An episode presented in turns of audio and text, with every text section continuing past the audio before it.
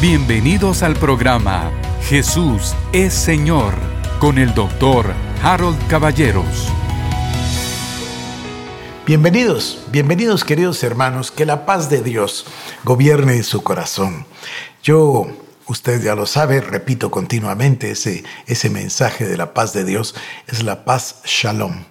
Y para mí es tan hermoso ese concepto porque no significa solo tener una ausencia de conflicto, significa la paz que Cristo nos dio con Dios, nos reconcilió con Dios. Entonces, shalom significa un estado de bienestar absoluto, paz con Dios, paz con nosotros mismos, paz con nuestros hermanos, paz con el medio ambiente que nos rodea. Shalom es un estado absoluto de bienestar.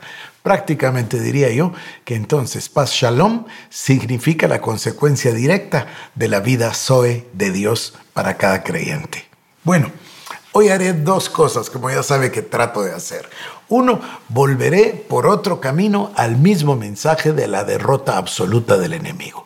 Y número dos, por otra parte, le hablaré de la gran necesidad de la iglesia para estimularle a usted a la oración.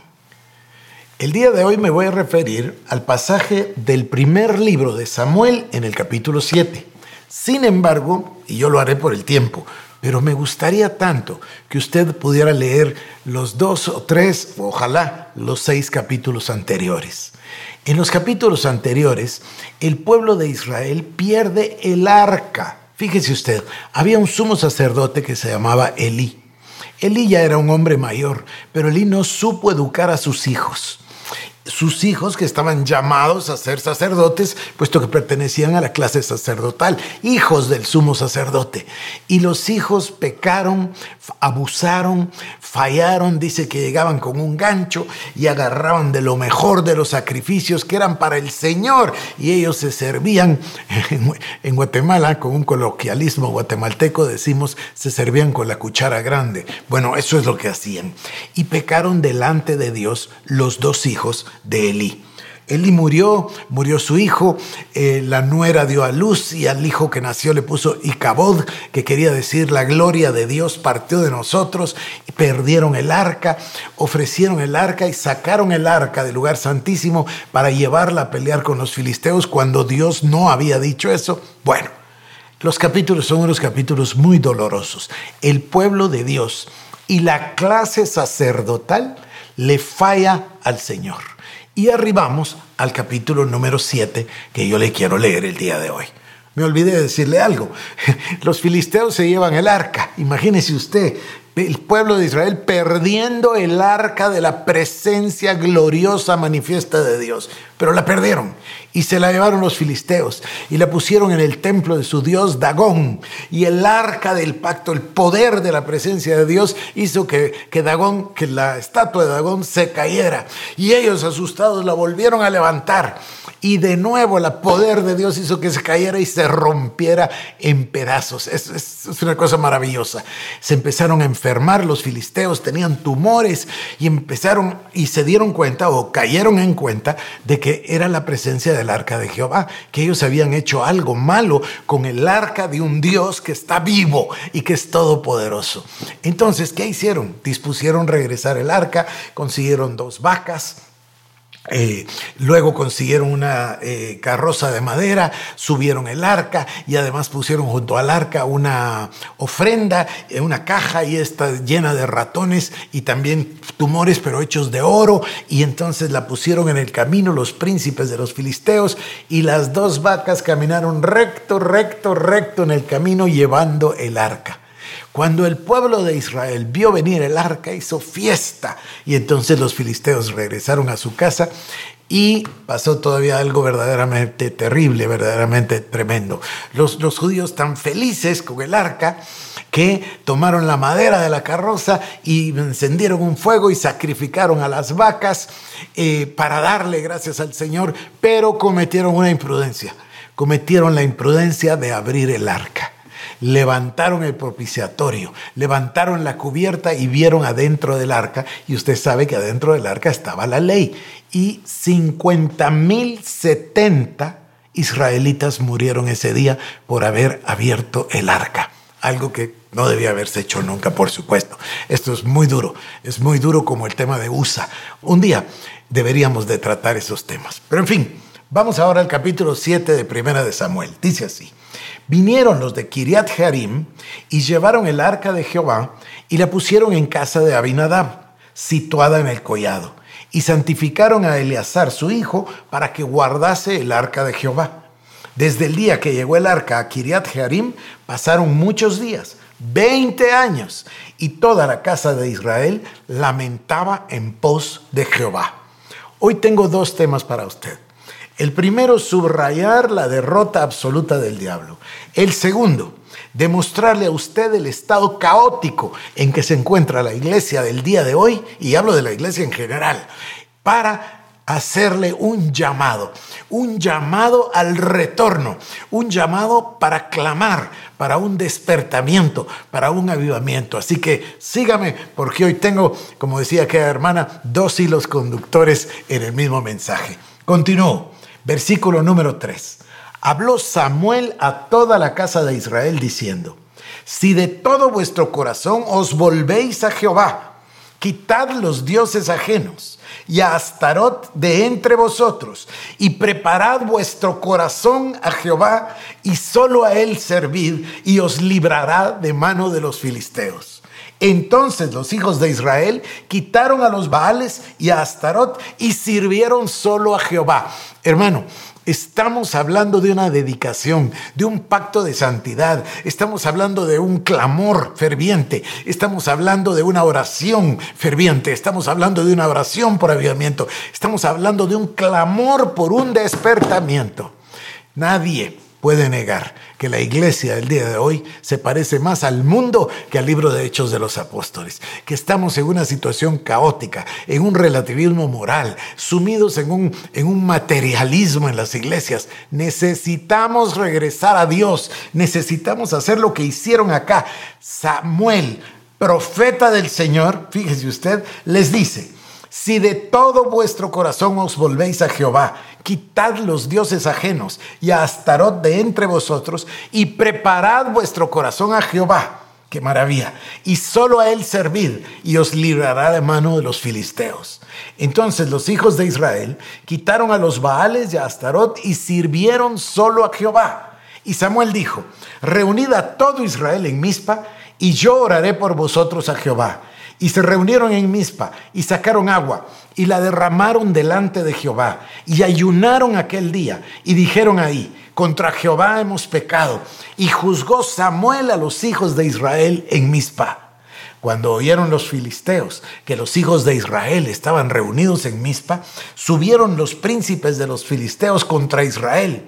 Y al oír esto, los hijos de Israel tuvieron temor de los filisteos. Entonces dijeron los hijos de Israel a Samuel, no ceses de clamar por nosotros a Jehová nuestro Dios para que nos guarde de mano de los filisteos. Y Samuel tomó un cordero de leche y lo sacrificó entero en holocausto a Jehová y clamó Samuel a Jehová por Israel y Jehová le oyó. Esto es lo mejor, esta es la frase más maravillosa. Por supuesto que ellos clamaron a Jehová, pero dice, y Jehová le oyó, Jehová le escuchó. Querido hermano, querida hermana, Jehová nos va a escuchar, Jehová nos va a oír si nuestro clamor es sincero, si nuestra oración es, es genuina, si queremos abandonar a los ídolos, abandonar todo lo que no es el Señor hacer un pacto de santidad, entregarle el corazón entero y la vida entera a Jesucristo, a Dios nuestro Padre, al Espíritu Santo, a la palabra de Dios, si nosotros nos arrepentimos de nuestros malos caminos, segunda de Crónicas 7:14. Si nosotros venimos al Señor con arrepentimiento, se va a repetir esta expresión y Jehová los oyó. Recuerde lo que yo le decía ayer. Primera de Corintios capítulo 10, versículo 11, el apóstol Pablo dice que todas estas cosas quedaron escritas para nosotros como ejemplo. Y nosotros lo tomamos como ejemplo y nos damos cuenta de que el pueblo de Israel tuvo esta vida por causa del pacto que Dios había hecho con ellos, pero se alejaron de Dios. Y aun cuando se alejaron de Dios quedaba un remanente.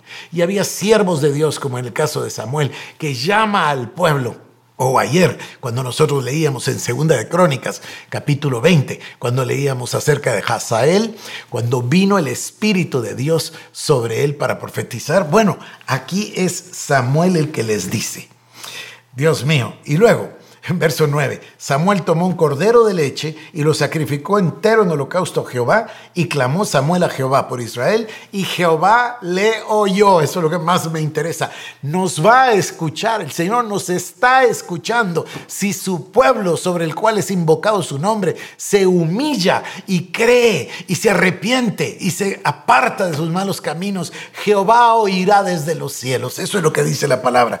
Y aquí dice Jehová le oyó y aconteció que mientras Samuel sacrificaba el holocausto, es, parecidísimo, segunda de Crónicas 20. Y aconteció que mientras Samuel sacrificaba el holocausto, los filisteos llegaron para pelear con los hijos de Israel. Mas Jehová tronó aquel día con gran estruendo sobre los filisteos y los atemorizó y fueron vencidos delante de Israel. Y saliendo los hijos de Israel de Mizpa, siguieron a los filisteos, hiriéndolos hasta abajo de Betcar. Tomó luego Samuel una piedra y la puso entre Mispa y Zen y le puso por nombre Eben Ezer, diciendo, hasta aquí nos ayudó Jehová. ¿No le parece maravilloso? A mí me parece extraordinario. Número uno, el diablo está absolutamente derrotado. ¿Y quién pelea la batalla? Como dice en 2 Crónicas 20, eh, la batalla no es nuestra, la batalla es del Señor. A mí me gusta tanto esa frase. Estad quietos y observad y veréis la salvación del Señor. Bueno, de la misma forma, cuando Josafat tuvo miedo de los, de los amonitas, y se recuerda usted, tres ejércitos que venían contra él, amonitas, moabitas, él, ¿qué es lo que hizo? Llamó a una reunión de oración y todos se postraron delante del Señor. Y habían, dice, padres y madres e hijos y hasta niños, y todos estaban presentes y todos clamaron a Dios y Dios los escuchó. Es el mismo ejemplo acá. Allá fue, fue Josafat y Jaciel, aquí no, aquí Samuel, da lo mismo, el pueblo de Israel. Todas estas cosas quedan como ejemplo para nosotros para nosotros los creyentes. Y aquí dice la palabra que luego Samuel puso una piedra, un altar entre mis países y le puso por nombre Eben Ezer, que quiere decir hasta aquí nos ayudó Jehová. Y Dios lo hará. Así fueron sometidos los filisteos y no volvieron más a entrar en el territorio de Israel. Esto me recuerda al diablo. Está vencido, está derrotado, fue exhibido públicamente, fue despojado, fue destruido el que tenía el imperio de la muerte. Esto es el diablo. Y aquí dice, y fueron sometidos los filisteos y no volvieron más a entrar en el territorio de Israel. Y la mano de Jehová estuvo contra los filisteos todos los días de Samuel y fueron restituidas a los hijos de Israel las ciudades que los filisteos habían tomado de los israelitas, desde Ecrón hasta Gat, e Israel libró su territorio de mano de los filisteos y hubo paz entre Israel y el amorreo. Ahora escuchen, verso 14, y fueron restituidas a los hijos de Israel las ciudades que los filisteos habían tomado. ¿No les suena familiar?